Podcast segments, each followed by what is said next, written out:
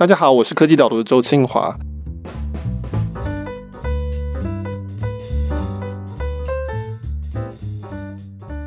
云松，你有没有觉得贵公司的行业快要起飞了？有啊，十年磨一剑，终于等到这一天了。好，那我们今天很高兴有位特别来宾哦，那张云松他是共享空间平台 Pick One，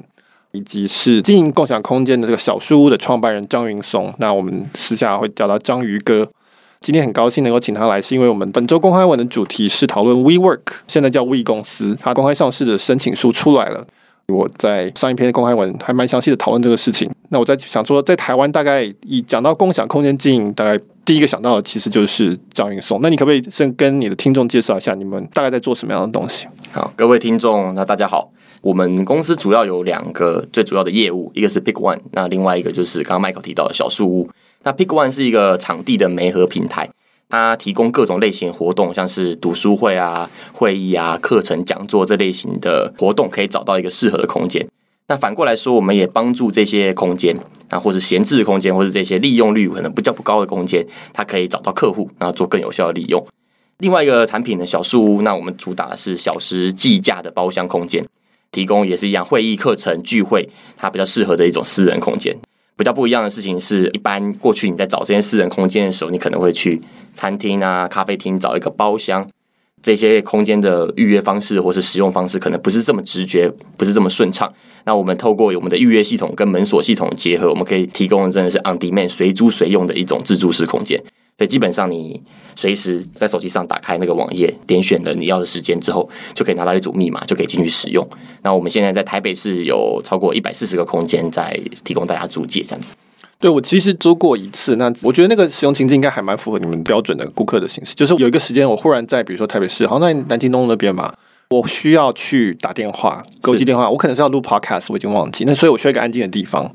那通常咖啡店那些都不够安静，那我也只有一个人。本来想到的方式其实是去租个旅馆的房间，就是休息嘛，两个小时的房间。那后来人家跟我讲说有这个服务，嗯，Pick One，那我就上网搜寻，然后就找到蛮小的空间，然后有 WiFi，办公桌，有椅子。订了之后就给我一个密码，那我就在门上面输入密码就进去了。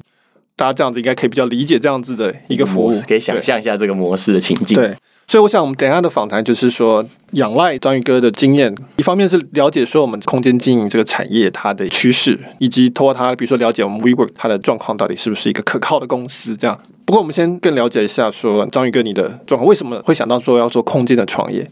觉得来自于过去的一些背景跟兴趣吧。我高中的时候是念师大附中，那师大附中很喜欢搞一些有的没的，例如说毕舞啊、毕业典礼啊，我们会装饰那个礼堂。那那时候累积了一些蛮有趣的能力，我觉得一般高中生可能不太会有能力，就是木工啊、水电啊这些能力。所以那时候我们都自己拿电锯，自己拿钉枪，从高中的时候就开始钉支架啊，开始做一些装潢的设施。我觉得我对这些事情很有兴趣，就是我是还蛮喜欢手做的一个个性的人。我觉得这是第一个有能力、有兴趣，我在这类型装潢工程上面培养的技术。这样子能力就一直累积在大学嘛。那我自己家里有全套的钉枪、跟空压机、电锯什么那些装潢的用具。刚大学毕业之后退伍，我们就想说要做一件事情，所以那时候选择的事情是想要开一个店。选择店的原因，一方面是装潢店面对我来讲不是问题，我可以省一笔钱；再是店的现金流可能是比较快的。比如说我店只要装潢好开幕了以后，只要有客人来，我就可以收到钱。它的产品建制的期间可能没有像软体产业，我可能要花半年、一年时间做这个产品。那时候对创业是一个很模糊的概念，觉得做生意有赚钱就好了。那时候选择桌游店作为我的第一个创业题目，然后就开了一间桌游店在基隆，其实是我的空间创业的起。就是一个。郭台铭 非常批评的创业形式，对，确实那时候郭台铭有批评过博士生卖鸡排这个故事，对，小确幸咖啡店，小确幸咖啡店，然后之后新闻记者就来采访我，就是台大生开桌游店这样子，高层低就这样，对，OK，开了桌游店之后，发现你原本的预设，不管是现金流或是赚钱，这个预设是符合你的想象的吗？符合我的想象，但当然有很多我。没有预期到的东西，例如像管理上的困难啊，或是桌游店是一个很重视人格特质的产业，店员跟客人的互动，带游戏的这个带游戏的这种，嗯啊，你玩桌游也知道，就是会不会教游戏，会不会带游戏，可不可以带起那个气氛，其实很重要。人的选择上面，我觉得其实也遇到蛮多困难的。再来是规模化的问题，其实桌游店要规模化，面临到的竞争跟难处也蛮多的。所以大概在二零一四年底的时候，我就想说做一个其他的模式，还是希望能够做一些突破。所以那时候选择的一个模式，就是利用既有的空间做一个空间的媒合平台，从一些桌游同业开始下手。那这些桌游店都有一样的问题，就是假日生意很好，平日生意很差。所以，我们都在想说，那我们可不可以利用这些空间去集合起来？我们做成一个平台之后，接洽更多可能对这些空间有兴趣的人，打群架的概念吧。所以一开始起心动念也是很单纯，就是觉得空间没什么生意，去可以去找一些一样没什么生意的人，大家联合起来，然后去找更多生意。OK，我有想到两件事情。第一个就是说，我是 PTT 桌游版的创办的人，我知道，我只要碰到有玩桌游的人，就要跟他讲这件事情，表现出我的资深。这样，但我虽然现在很少在玩。第二点就是说，我做你的这个研究的时候，我发现蛮有趣，就是说，你们当时候在海大这边开的店，是后来被石头挡住了，对，然后就没有生意了，是不是？对，就是那个台风，我不知道大家有没有看过那个 YouTube 影片，有一次台风来，然后一个石头就从山顶上这样滚滚滚滚滚，然后最后就滚到那个行车记录器的前面，对，就是那一颗石头挡住你们店的生意。对，因为我们那个店那时候是海洋大学嘛，那边有一个叫新丰街的一条路，那我们是开在新丰街上，其实离海大有一段距离，但是因为那边住很多学生，算是学生宿舍区。以前学生就会可能从学校就骑摩托车上来这个地方玩桌游。那个石头掉下来之后，它挡住了一条干线，就是碧沙渔港那边的海岸的干线，所以那边的交通状况就变得不好。我也不敢保证是不是跟因为这个有关系，但是确实石头掉下来之后，那山神震怒，我们那个生意就一落千丈。OK。其实就是一个实体空间本身，它有一个局限性啊，不管是 location，不管是你要怎么去找客户或规模化的问题。好，所以二零一四年创了 Pick One，变成了一个共享空间的平台，让大家可以照时间去租用闲置的空间。看到 WeWork 这个新闻，或它现在叫 We 了哈，但是我还是习惯叫 WeWork。我也是，我台北的朋友，因为台北是有开一间 WeWork 嘛，第一个进去的反应就是啊，好漂亮；第二个就是好贵。所以你们看到这个上市，对你们这个行业来说是一个什么样的意义？这几波啦，其实大家在网络创业这边开始做的事情，就是做实体跟网络的结合嘛。我们 O to O 啊，不管是 Uber，不管是 Airbnb，不管是 WeWork，这几些公司其实都有很大成分是把线上的消费者导引到线下去做消费。那我觉得这样子的一个生态系，开始渐渐的有一些公司是上线。网络发展上势必啊，就是说，毕竟你还是要去跟你生活中周遭环境的食衣住行娱乐去做结合。在空间领域，尤其是在办公室领域，我相信不管是住还是办，这类型空间上使用领域是一个跟我们人生活息息相关的事情。它一定有一天是会有网络业或是科技业的思维去进到这样子的一个产业里面。所以，我认为 WeWork 就是这样子的一个科技业、网络业的思维进到一个传统行业里面所诞生下来的一个产物。我们在这个 p o 上面也讲过几次，就是说最早期在一点零的网络，基本上就是把实体东西搬到网络上去，比如说电话本变成黄页的、雅虎这样子。二点零的话，它是一个网络原生的，但是还是一个资讯与资讯之间重新安排的一个过程。Google 啊、Facebook 基本上它的服务都还在荧幕的后面。到像你刚刚讲的 Uber、Airbnb，它就真的是你可以用网络去移动一些实体的资源去取用它。那 WeWork 看起来也是很合理的一个下一步的一个过程，那它就变得是我们讲更加重资产的一种创业。所以，如果你听众没有使用过共享空间的话，它 WeWork 就是把一个很大一个办公室租下来，分租出去，你可以照桌子照月去收费，你也可以一个团队去包一张桌子或者包一个空间私密的空间，当然价钱就提高。它的概念叫做空间级服务，就像软体级服务一样，它把空间整个都服务化。你一个团队可能就是说我照月付。多少钱提供？比如说水电瓦斯啊、冷气啊、网络那些你都不用管，或者说有些东西可能是比如说影印是照张数再另外收费，会议室可能是多少小时这样收费。对企业的好处当然就是说不用签长约，你也不用伤脑筋说我要在哪里找办公室，然后我要怎么去做出一个现代化的办公室，或是一个能够吸引现代工作者的一个办公室，我都交给他就好了。费用变成我们叫费用化，那就是说不用前面有一个很大的一个前期的成本。签约金啊，装潢那几百万的那个成本，而是你是每个月每个月去付税，你可以去很容易的弹性的调整你的需求。对企业来说，当然都是优点。缺点就是说，如果你跟长期比的话，其实它除下来单价是比较高的。那 WeWork 它的优缺点就正好反过来，那它就是一个很重的一个前置成本的一个负担。但是理论上，它后续会有这个拆成小小的这个出租单位。如果说它单价比较高的话，它就可以赚钱。这大概理解一下它的服务。Pick One，你们跟 WeWork。的模式的差别主要在哪里？以 Pick One 来讲的话，当然我们会自己觉得我们类比比较像是 Airbnb 的模式，因为 Pick One 这个产品本身并不去 own 那个空间，所以我们并不会像 WeWork 一样去承租下来的空间，然后把它切分再做做转租。那我们用的是现有别人已经做好的空间，所以 WeWork 可能是我们的客户。如果他的空间有需要转租出去的话，我们可以作为一个平台，可以去帮助他找到其他适合的客户。那第二点是 WeWork 其实在空间的时间的切分上，它还是偏长约的。在我们看来，那所谓长约就是啊，至少可能要打一个月以上的租约。对于 Pick One 来说，我们最小最小在其实有可能半小时、一小时，甚至这种分钟计算的空间是有可能出现的。所以我们的使用情境比较是临时性的，而不是一个固定性、永久性的一个使用。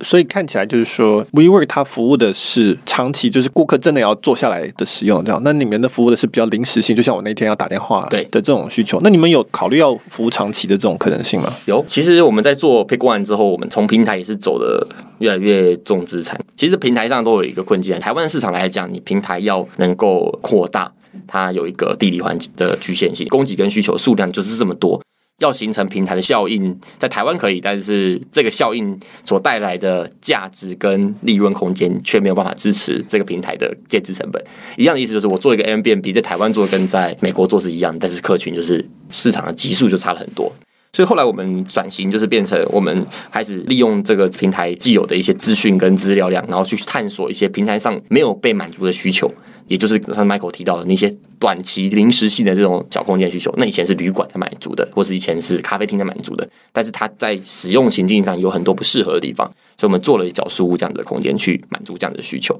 在做这个空间的时候，其实我们就越来越靠近 WeWork 这种重资产的模式。小书屋比较接近，小书屋比较接近 WeWork 重资产模式，因为我们实际上我们也是租下来之后做空间上的切分，时间上的切分。所以，我们把一个可能一百平空间租下来之后，我们切成好十平、十平、十平、十平。那这几个小空间，我们又不是一整个单位租给一个人，我们再用时间切分，切成一小时、一小时、一小时、一小时。所以，你可以只租一小时，只租两小时。你今天用完之后，可能下一个两小时是另外一个主人在用。跟 WeWork 有点类似，是我们一样做空间上的切分，但是可能有点不太一样的是，我们还在做时间上切分。所以，WeWork 可能的时间切分的单位是一个月，那我们的时间切分单位可能是一小时。你租这一小时，下一个小时可能是别人用。我看他讨论 WeWork 的财报分析，他说 WeWork 里面的每一位工作人员，他平均分到的空间是五百五十 square feet。我不知道这可能是美国的数字，就是美国一般的员工大概是分到两千五百 square feet，在一个大楼里面。所以这代表两件事情，就是说第一件事情就是 WeWork 它的确是可以很高效的挤很多人。那第二件事情就是说，很多公司其实的屏可能是浪费的，它可能是没有真的用到的。以 Pick One 为例，比如说今天我一个公司，我一个会议室，它可能平常是闲置的，可能它可以上 Pick One 的平台，有时候可以出租出去。像过去就是说我盖一个办公室，我就要先规划好几个会议室，虽然我已经知道它会闲置了，啊，亏损了，它是一个很大的成本，但是我还是得这样设计。为什么现在变成是说，哎、好像不一定是要这样设计了？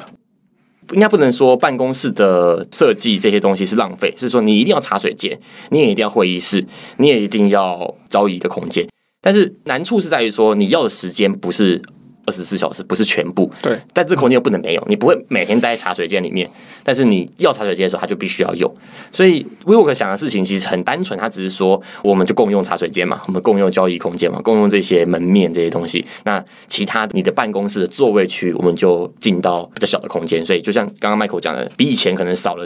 五分之一可以用的空间，那原因是因为那是你属于你的空间，可能只剩这些了。但是实际上，其他的公共空间它是跟其他对里面人很开心，里面人并不觉得它很狭窄，他可能还觉得说，哎，这变得很漂亮啊，然后现代的感觉。那跟住家不太一样，是就是你会不会觉得你家公设比很高的话，你会很开心？对对，就是现在公设比，如果你的公设很多，他就想象是一个住宅，你所有的空间你只剩一张床。你剩下所有客厅全部都变成公设比。如果你用到这样的空间，对办公室来讲，他可能是开心的，因为他会觉得，呃，我即使坐在位置上，但是那边的也都属于我啊。虽然是共用的，但我也可以随时过去那边。我也想要换个位置去工作的时候，我不会说我虽然有一个很大的个人空间，但是旁边的那些空间我都完全不想去。但 WeWork 可能不会发生，你会觉得，哎，这个空间我虽然位置小小的，但是我只要一走出这个门，到外面是一个广阔的共同的工作空间。我觉得这是 WeWork 在主打的一件事情。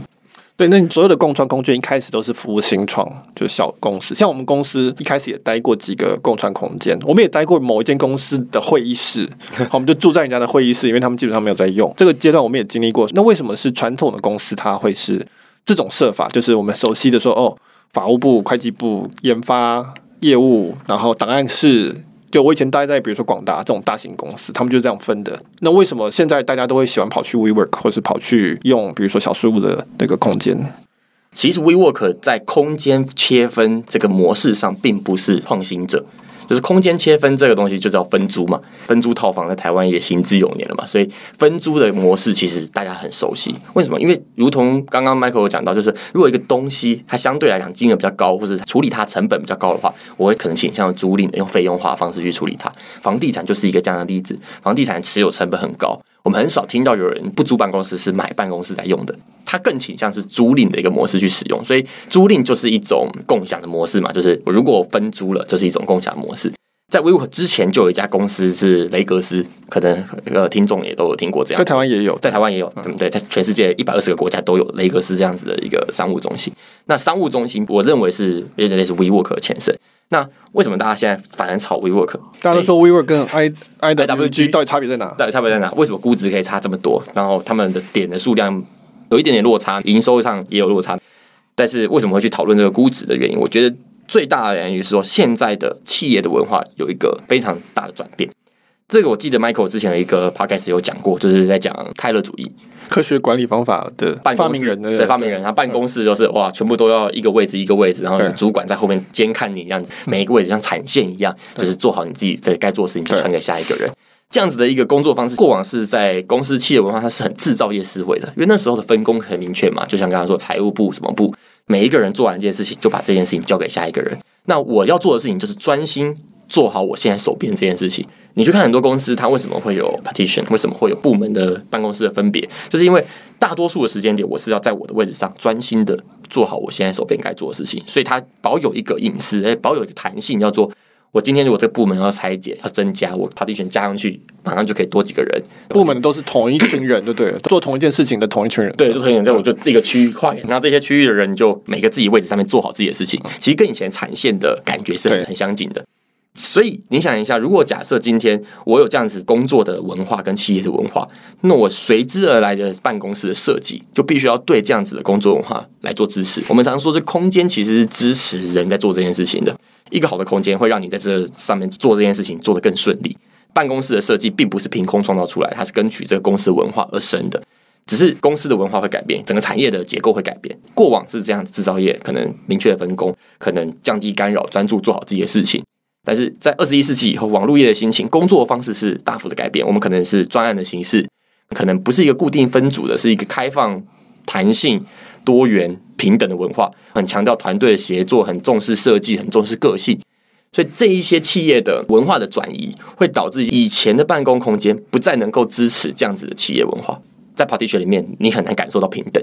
在这种阶层下，主管是坐在后面，你很难感受到。主管坐在 最高楼层，最高最高楼层，然后坐在后面的独立办公室里面，你很难感受到平等开放的文化。每个人都是一个自己的区域，你很难感受到交流。我今天要去另外一个部门找别人，我可能要下三个楼层，然后去跟那个部门人讲说：“哎，我们要团队协作。”那只是因为我的位置一开始进来这间公司就站在这个地方，不能换位置。这样子的一个模式没办法支持这些网络业他们偏好、他们喜爱的文化，所以导致这些空间的使用者，他开始有 Google 办公室，然后他去查 Google 办公室那种漂漂亮亮，他不是只是漂亮，他在设计上就是支持他的文化去做设计的。那有趣的事情就发生了，如果我自己买，我当然可以这样搞，我当然可以把办公室全部敲掉，做成我想要做的事。那如果我今天要租赁，我过往的选择就变成还是。那一些传统的商务中心，如果我想要用这种云服务的概念，就是说我不想要自己去装潢，不想要自己去用这些资产，我想要用人家提供的服务，那我就还是得去雷格斯，还是得去做传统商务中心。它的设计就是跟传统的制造业的办公室设计是一模一样的，但是我的公司已经不想要买单这种设计啦。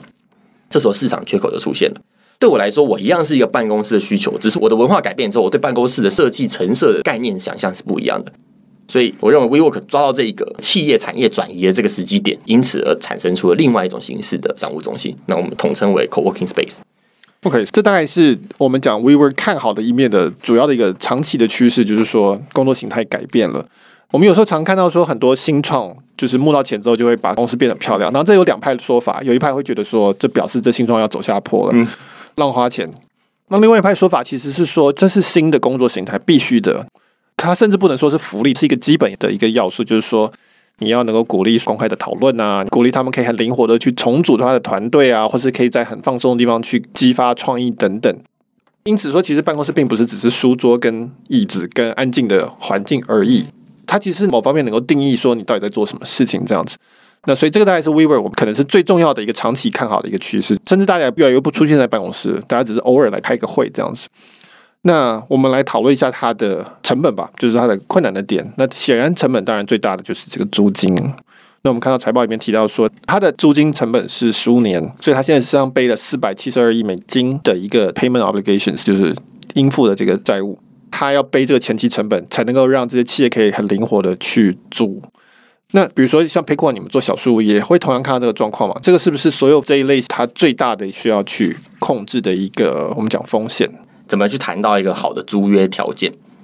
在对于这种类型空间产品，如果你租金收入是你最主要的收入来源的话，租金成本跟租金收入就是你最主要的成本跟收入嘛？那怎么去创造这个利差？成本面上可以考量，就是说，如果你不是物业的持有人，那你怎么有怎么样谈判优势可以去跟物业持有人拿到比较低的价格？WeWork 在这方面他做了一些事情，例如说提供一些分润的机制，跟房东谈，好，比如说你帮我出装潢的费用，你给我比较低的租金，但是我跟你分润这些空间，你可能预期的收益可能会比较高。前期成本一部分转嫁给转嫁给物业的持有人，甚至是把租金这个部分的风险也转嫁给屋主，就是我我收不到租金嘛，我收不到收入，那我可能变成我只做好我的一个利差空间，就我只赚十趴之类的，所以我剩下九十趴，我收多少就给你多少，可以有这样子的一些模式。他在他的公开说明书里面也有去提到说，他有不同跟房东谈租约的方法，那这些方法给房东带来不同的 payback，就是他的回收期。那这个是我觉得 WeWork 在他现在这个样子很强大的品牌下，他去跟房东谈判的一个筹码。从坏的方面讲，就是豪赌啊！我觉得豪赌的部分就是他是签十五年，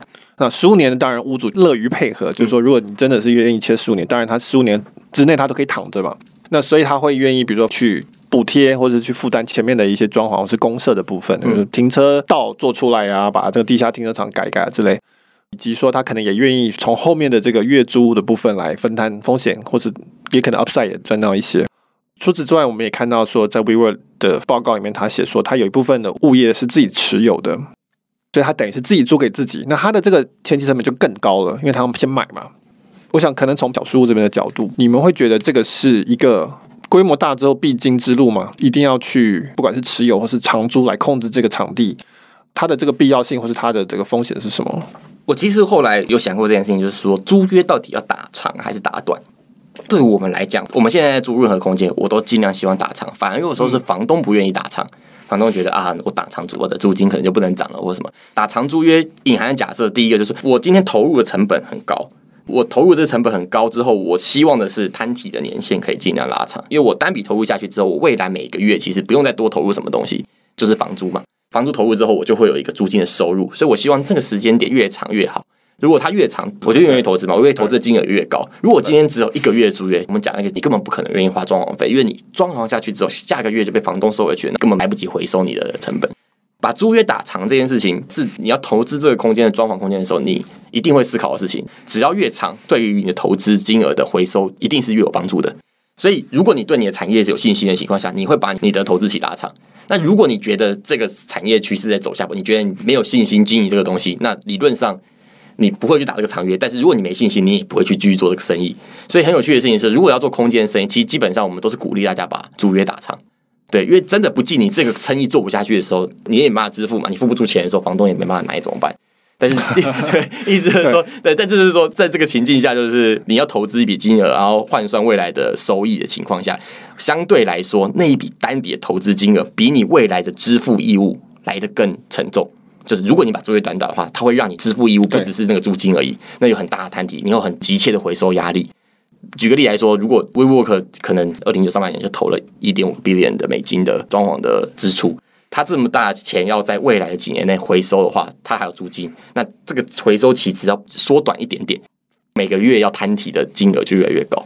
空间的规模越大，要投资金额越高，它的租约会签的越长，这件事情是合理的。对。或者说，甚至可以说是必要的，必要的，不得不这样做的。如果要能够压低将来出租的月租的金额的话，你一定要有规模，一定要有量。那可是业主就会要求要更长的约，那你也希望有更长的约，因为你要装潢的钱跟资金额也很多，所以你要希望分散到最多的座位上面去。最好是你的空间越大，可以分散越多。装潢成本成长是有限的，但是你可以尽量去拉大这个座位的成长数，这样。所以它就变成是一个庞然大物，它需要去募非常非常多的钱，然后投资非常非常多的装潢这样子。我的另外一个问题可能比较接近是反过来问，就是说，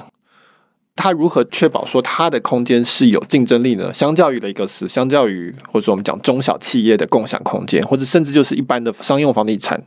你觉得从一个经营角度来讲，哪些东西是真正会让租的人看到一个很明显的价值的差异的？那我们应该先提一下，对于现在租借 WeWork 来讲，为什么这些人他要租 WeWork？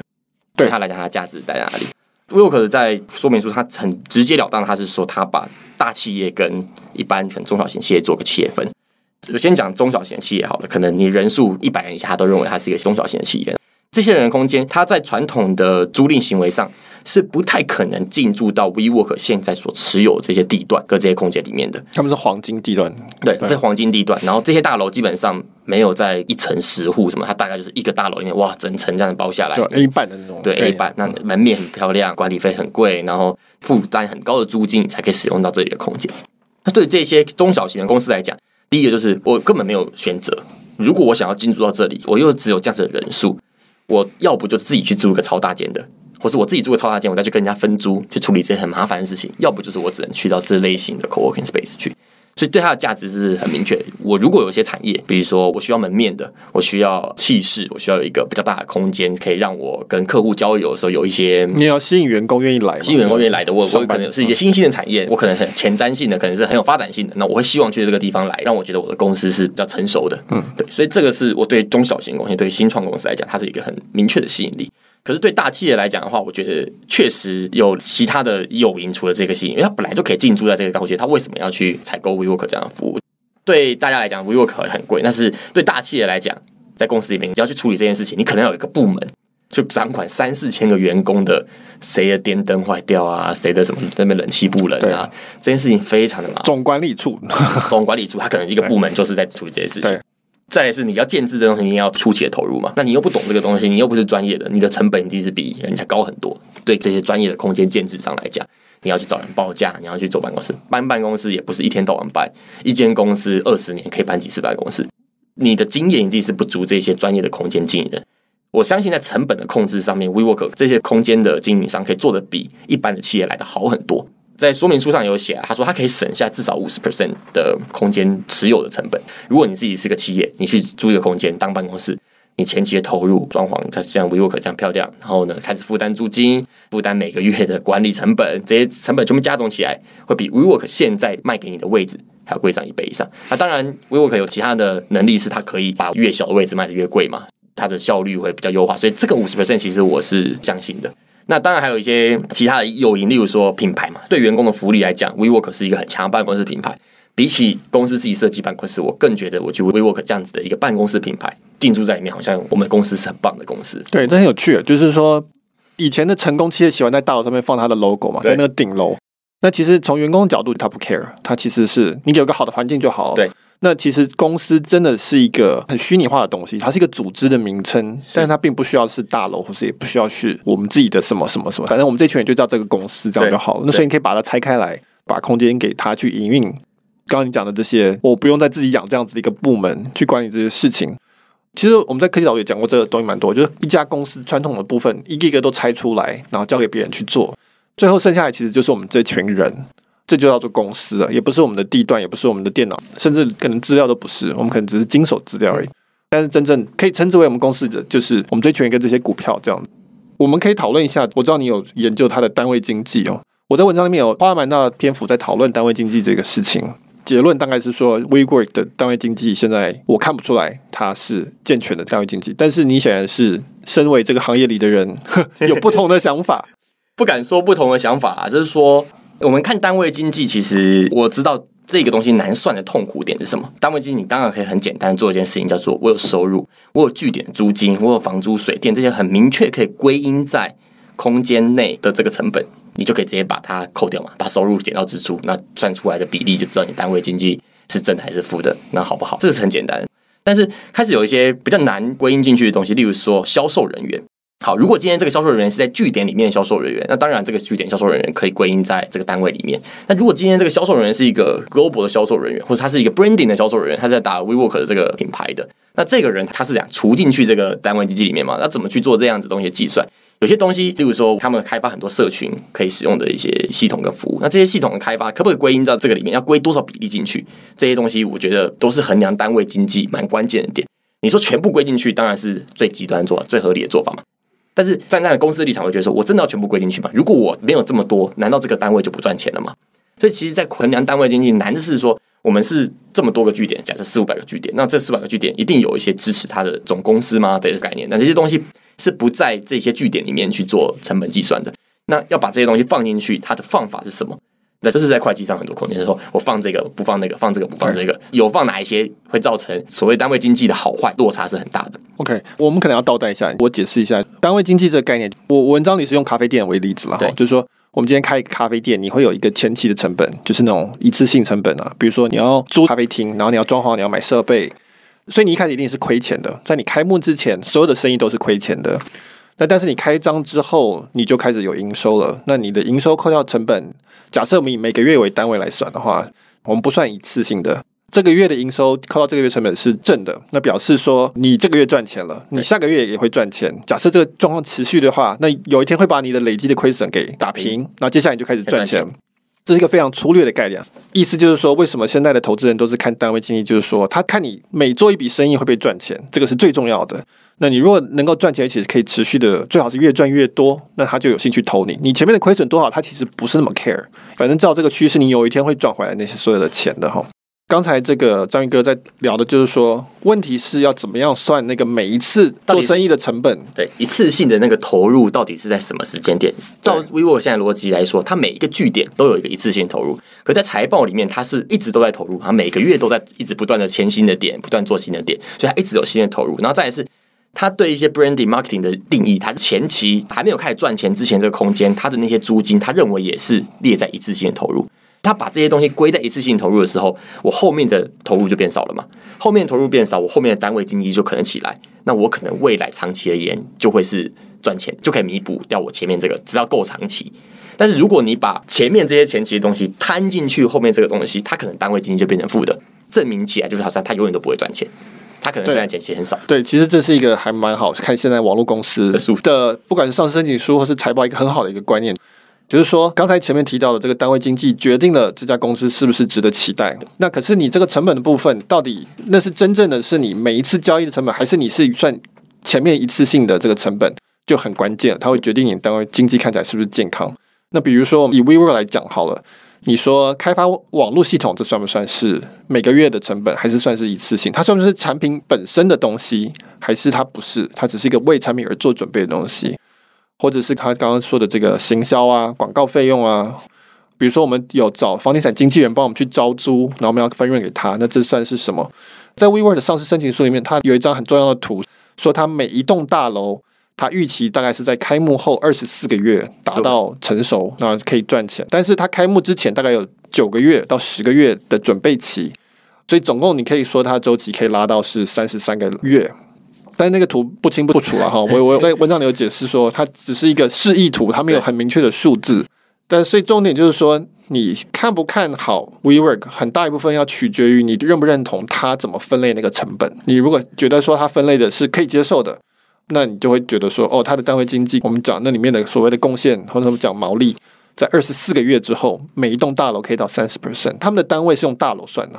单位经济里面用什么来做单位是很关键的事情。那他们是用大楼来作为单位。我觉得讲个极端一点的例子，假设我跟所有的投资人或者是我的股东讲说，我把我未来租约的所有金额一次付清，这是我的一次性投入，我未来都没有租约，那我单位金就挣了嘛。你可以讲的最极端是，我把我未来所有的租金全部都付完了，所以我未来没有成本，单位金是挣的。但是这样很明显听起来是不合理的。对，所以说你怎么去把每个月要付的钱跟一次性付的钱这个东西在归类上归清楚，这个就有难度。再来是它有很多个据点，你要怎么把这个据点跟那个据点又再归一开，又是一个有难度的事情。所以它整个财务结构就会变得很复杂。它不仅有地理环境的问题，它还有时间的问题。这个东西是一次性投入，还是未来每个月都要付？还是说我现在做 branding，是我做完 branding 以后就不用再做 branding，还是我做完 branding 之后，我以后还是得继续做 branding？他在他的公开说明书里面有提到一个东西，叫做利润贡献率 （contribution margin）。这个利润贡献率，它是说，如果你是刚刚提到的二十四个月以后的空间，这些空间只占现在 WeWorker 找到的空间里面的总共才十 percent 而已。如果你是这类型的空间，他认为成熟了，在赚钱，已经在稳定营运的这些空间，它的利润贡献率是三十 percent。这个利润贡献率怎么算的呢？它是把它这一个据点的租金收入扣掉它所谓的营运费用，这个费用包含了房租、水电、网络、基础的修缮、社群的维持，还有这个据点的销售人员，甚至他把一些关于采购系统、社群系统维护的这些工程师也都配到这个单位里面来。单纯看这样子的一个描述，他说只要有这样子的营运人员，就可以支持这个空间成熟的不断的赚钱。照这个描述来讲，他这样子的一个利润贡献率的算法，如果是真实的，那这件事情是可信的。也就是说，他所有的空间只要到那个时间点，他的那个成本只要维持这样子的量，它就有三十 percent 的利润会产生。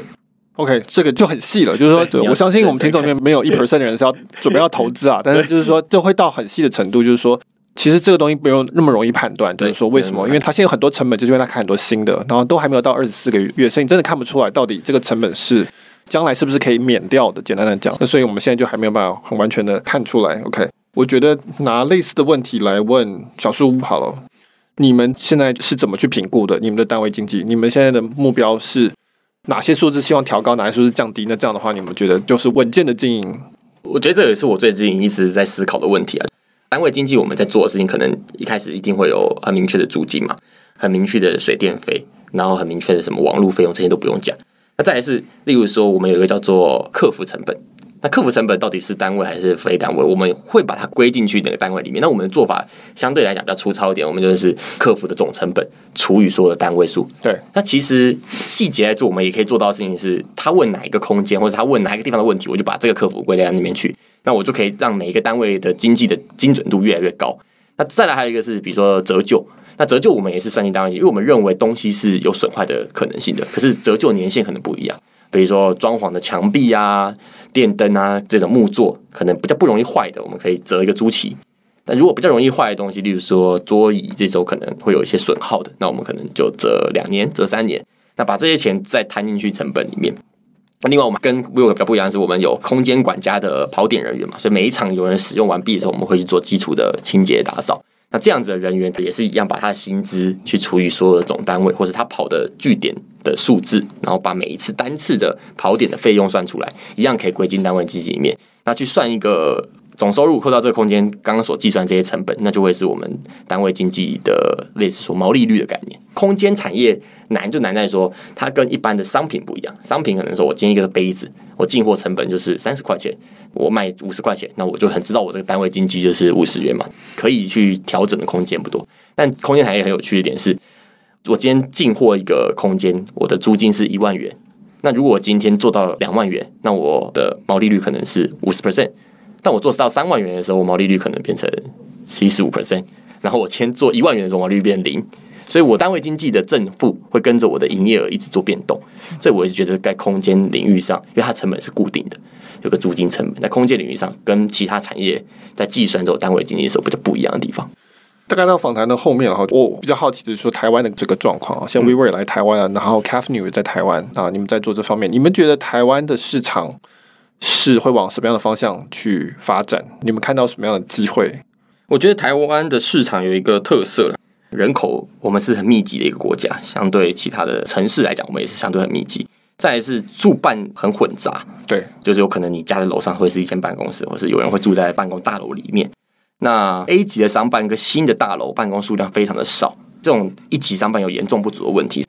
我会觉得这种大型的 co-working space 在台湾能够占到的市场份额是有限的，你能够选择的物业就是有限。你想去一零一，你也没位置；你想去微风南山，风南山没位置。你最后有可能可能去群益的大楼里面，所以能够选择的。空间多线的情况下，在台湾这个市场上，它能够占到的所谓的市占率就也是一定有限，能够带来的影响，我觉得也会没有办法像一些其他国家、一些城市这么蓬勃。那再来还有一个更关键的事情，台湾的租金是超低，超级低，可以说超级低。中小型的办公空间是非常多的，然后有很多零碎的空间经营者，我所谓零碎的空间经营者是说，他可能自己去小小的租一间，然后他就可以当做他的办公室，然后同时他把他办公室几个位置划出来分租给其他单位，他就说他自己是一个 co-working space，因为他租金很便宜，然后再加上所有的人。都很简单、很容易的取得一个空间，很容易的就可以经营一个中小型的 co-working space。所以台湾现在少数来讲，可能有两百间以上的 co-working space，那些都是中小型的，可能一百平以下、两百平以下这样子的空间，在其他国家市场上是比较少见的。我觉得这种服务的模式是台湾的特色，就是说台湾的空间不一定需要大型的 co-working space 来满足这些创业者，或是满足这些中小型企业，而可能又会有很多非常破碎化、零碎的服务供应商。他们在各个分散式的大楼里面、各个据点里面提供一样的服务，来满足这些创业者对于这样空间的需求。我觉得这是台湾比较不一样的特色。OK，这其实主要讲的是台北，台北的状况其实就占了可能台湾 coworking 的一半以上。参考台北其实还还蛮精准的。对，对你讲了之后，我才想到说，好像台湾没有所谓的 CBD 的区不多，就带信义计划区、南软这种稍微算是，然后内湖可能有一些这样子。OK，所以它是一个比较分散、比较破碎的一个办公室的环境。其实某方面讲，还蛮适合现在的知识工作者，就是你可以很容易吃到东西啊，很容易回家睡觉啊，然后又可以去工作。就是它基本上已经很像远距工作了。它只是，其实这也是我认为，在 WeWork 如果真的要讲趋势的话，它下一个转移可能会发生的据点。当你的协作能力或云端这种服务，你跟人家协作不再透过面对面或是一个公司的协作的时候，我们公司的规模可能一直在缩小，因为我可能小小一些公司，它就可以负担一个小小的服务，它就可以生存。开始公司的规模越来越小，开始公司里面的交流也越来越不需要在一个实体的空间里面。对，所以我说现线上化的东西文件也不需要存放在办公室里面。都云端，我就讲我们公司的例子，我们签约很多线上签约，那不用盖大小章了，就是线上负责人用云端的服务签名，送来送去，email 寄一下，存个底就结束了。所以我也不需要地方存放我资本的文件。这个态势发展下来的话，我觉得大家对于办公室需求使用形态会更破碎。我临时需要在一个地方有办公需求，我临时一个月在这边有办公需求，或者临时两个礼拜有个专案。我必须要在这边办公，那下个礼拜、下两个礼拜，我可能要离去另外一个地方办公，所以地点上的需求会破碎，时间上的需求会破碎。原本是要长租一年，但我现在开始长租变成半年，变成一个月。比如我以我们现在我们自己有做一些办公室的客户生意，其实里面就有一半的客户他只租半年。那这以前是很少人去打半年约嘛，要打一年约、打两年约，现在开始大家打半年约、打三个月的约，甚至打一个月的约。以后这样子的形态。我觉得下一个 co-working space 或下一个办公空间的转移，会在这种远距工作，或者这种跨组织的协作，或者分散式的这种办公模式。我可能今天在信义计划去办公，明天可能跑去中山站办公，后天可能在台中办公。这种分散式的工作模式比例会越来越高，或者是结合线上跟线下的虚拟办公室以及实体的对应的一个办公室。嗯、所以这可能是一个在下一步 WeWork 下一个夸张的独角兽，可能会是这种题目这样子。好，所以今天讨论 WeWork 就到这里，然后我们再次非常感谢张云松来这边，从他的业界的角度，还有在台湾的角度，给我们很多很深刻的理解，让我们知道这个产业的发展的趋势，连下一个趋势我们都看到这样。呃，非常谢谢呃云松。所以大家如果有兴趣或者有临时有需求，像我一样需要找一个办公室的话，或者找一个空间的话，可以试试看 Pick One。或者说，你们可以搜寻小树屋。今天的讨论就在这边。那如果你喜欢这样的讨论，对于科技、对于商业策略有兴趣的话，那么欢迎你来看科技导读。那我们科技导读本身是一个付费订阅制的媒体，那 Podcast 是我们其中的一篇文章的声音的讨论。我们一个礼拜还有另外两篇。那你如果有兴趣了解的话，欢迎搜寻科技导读，岛屿的岛，读书的读。其实可以订我们的公开的文章的电子报，那个是不用付费的，可以先理解一下。好，那今天就到这边，谢谢章鱼哥，谢谢 Michael，好，拜拜，拜拜。